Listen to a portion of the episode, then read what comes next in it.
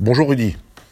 Il y a un an était poignardé et décapité par un islamiste le professeur Samuel Paty à quelques centaines de mètres de son collège de Conflans-Sainte-Honorine. Il y a un an, la quasi-totalité des Français était pétrifiée à l'annonce de cette nouvelle attaque terroriste. Non que celle-ci fût le premier des actes terroristes islamiques, mais un symbole de plus était frappé par cette idéologie criminelle. Après avoir tué des juifs parce qu'ils étaient juifs, des dessinateurs par haine de la liberté d'expression, des policiers et des militaires pour l'uniforme qu'ils portaient, ou des citoyens à des terrasses, ou dans une salle de spectacle, par haine de notre vie et de notre liberté.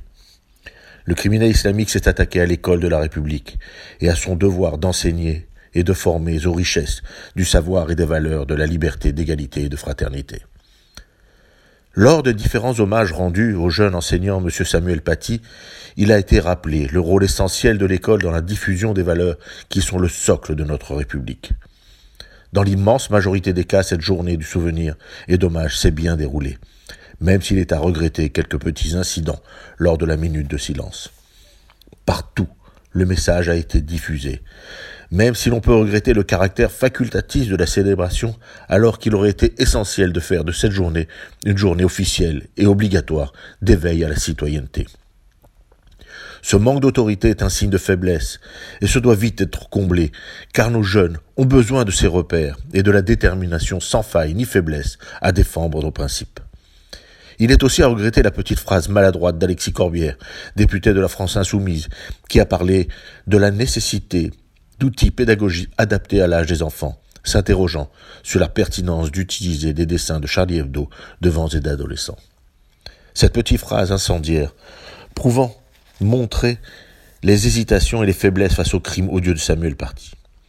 Alexis Corbière a tenu à préciser que le cours de Samuel Paty était irréprochable. Cette précision est certes importante, mais le mal était fait.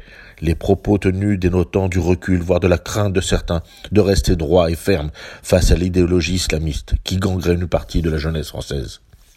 En cette période électorale qui s'annonce difficile et qui risque de laisser libre cours à nombre de déclarations extrémistes, il est essentiel que la chasse aux voix ne se transforme pas en danse du ventre afin de séduire les islamo-gauchistes ou les fascistes comme l'a déclaré la famille de Samuel Paty. Chaque hommage, c'est se lever contre l'islamisme. Alors, en mémoire de Samuel Paty, levons-nous. À la semaine prochaine.